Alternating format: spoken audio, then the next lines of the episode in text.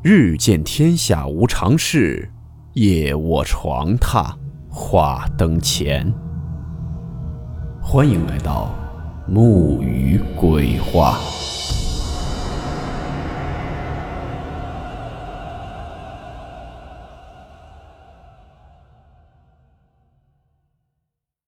今天这个故事名字叫做《谁是鬼》。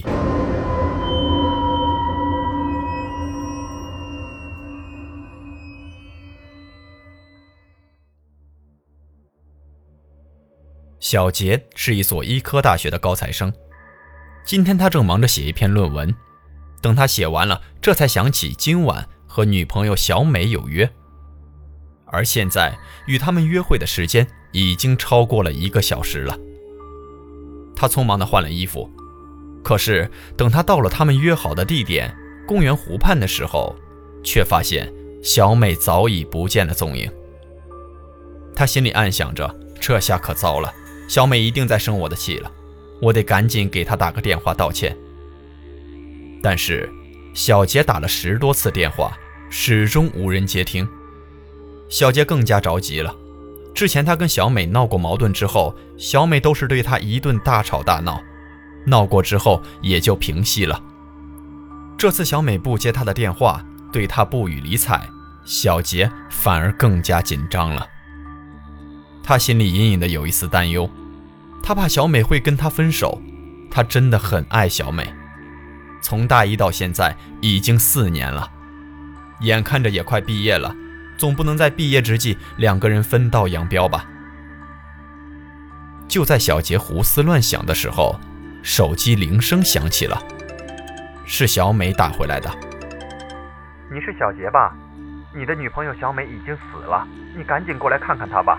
她现在就在医科大学的停尸间里。小杰刚接起电话，就听到这么一个声音：“什么？怎么可能？你是谁？怎么会有小美的电话？”小杰心里一震，但又觉得事有蹊跷，大声质问道：“你别管我是谁了，话我带到了，信不信由你。”对方淡淡的说完，不等小杰再做询问，接着就挂掉了电话。此时的小杰心存疑虑，他不太相信对方所说的话。对方这样做的目的又是什么？为了钱？对方在电话里根本没有提到过。难道自己的女友真的出事了？对方只是出于好心通知他。再联想到之前迟迟没有联系到的小美，那段时间说不定正是小美出事的时间。这样一想。小杰心里一震，更加确信自己的女朋友小美果真出事了。他心急如焚，飞也似的往学校太平间赶去。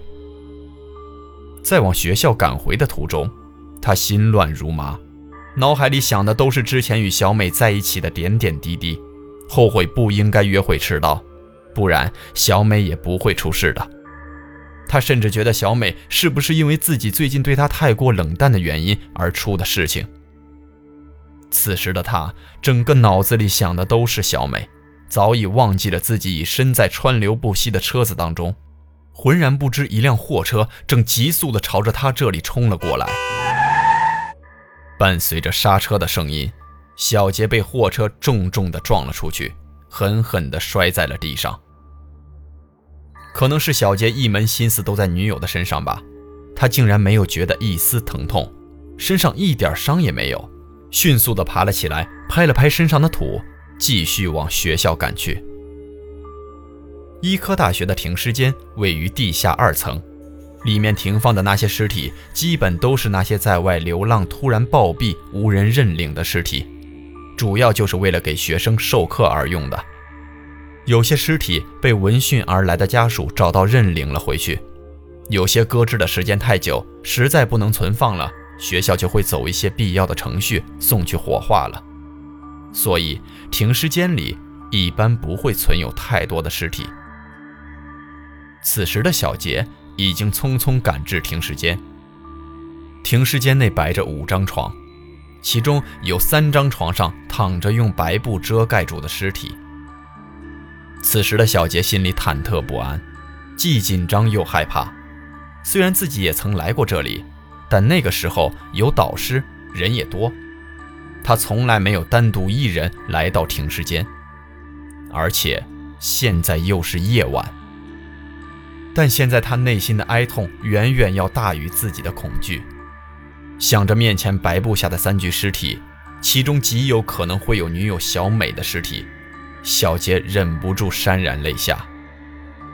不过，此时的他又心存侥幸，希望小美没有在这里。这一切只不过是跟他开的玩笑。这一刻，小杰的心情无比的悲痛，他害怕失去小美，但又不得不上前去查看。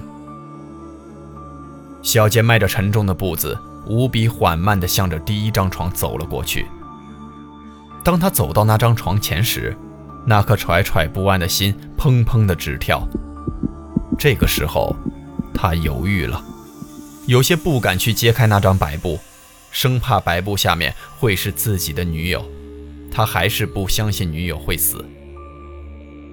过了好大一会儿，他才稍稍控制住了心神，怀着无比紧张忐忑的心情，伸出颤抖的双手，慢慢的揭开了那盖在尸体上的白布单子。映入眼帘的是一张苍老的脸孔。满脸的沟壑，一头银亮的白发，无不显示着这是一个老者。小杰心里稍稍松了一口气，冲着这老者嘀咕了一声“打扰了”，重新盖上了白布单子，又缓步走向另一张床前。第二张床上躺着的是一具年轻男人的尸体。在刚揭开那具尸体的时候，纵使小杰见识过各式各样的尸体，还是被吓了一跳。那具尸体的头颅是分离的，红白相间的血肉裸露而出，尤其那双眼睛的眼珠上扬，给人的感觉像是还活着一样，任谁都会被吓一跳。在小杰给他盖上了白布单，看向最后那张躺着尸体的床的时候，那颗本已放松的心一下子又紧张了起来。当他来到那张床前。心情极度紧张地伸出颤抖的双手，想要揭开那白布单时，那白布单下的尸体突然坐了起来。小杰几乎条件反射般的惊叫一声，慌乱地往后退去。我是鬼，张小杰，你来找我干嘛？熟悉的不能再熟悉的脸孔，冲着小杰嬉皮笑脸地说着。这正是小杰的女朋友小美。小杰，你怎么了？我不过是跟你开个玩笑而已，你真当我已经死了吗？看到张小杰一脸的煞白，小美关心地问道：“没，没有，我当然没有害怕，我这不是为了配合你吗？不过，小美，下次不要再开这样的玩笑好不好？在我得知你出事的时候，我真的好担心，好害怕，我怕失去你。”小杰说到这里，顿了一顿。脸色不自然地看了一眼小美，随即话锋一转，说道：“好在你现在没事儿，没事就好。你这是怎么了？你脸色怎么这么差啊？”小美奇怪地看了小杰一眼，然后有些嗔怒地说道：“要不是你不守时，我也不会跑来停尸间扮鬼来吓唬你。啊，都是我不对。可是，你能告诉我打电话的那个人又是谁吗？”啊，她叫小珍，是我姨家刚进大学的表妹。你又从来没见过她，自然听不出她的声音。小美嬉皮笑脸地说着：“还是小珍这主意好啊，把手机事先给了她，让她谎称我死了。我早早地跑到了停尸间，这下真的吓着你了吧？”就在小杰想要说些什么的时候，就听到停尸间的门被撞开了。紧接着，他就看到一群人慌里慌张地跑了进来。这些人正是小美的家人。小美正奇怪自己的家人为何匆匆而来，刚想上去打声招呼，却发现家里人似乎并没有看到她，而是直奔刚刚她所躺着的床上。还在床上躺着的人，竟然是她自己。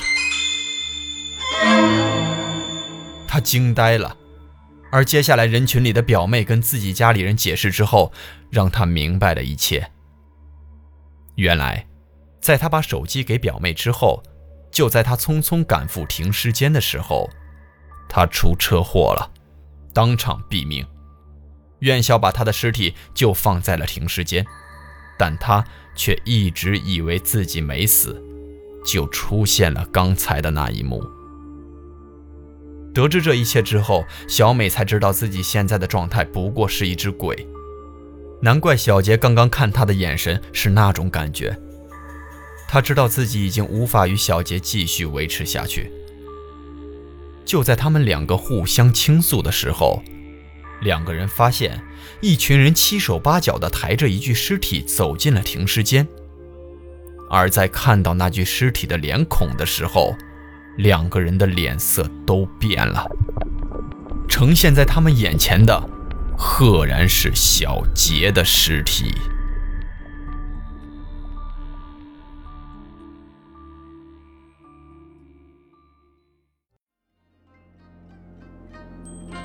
好了，我们今天的故事到此结束，祝您好梦，我们明晚见。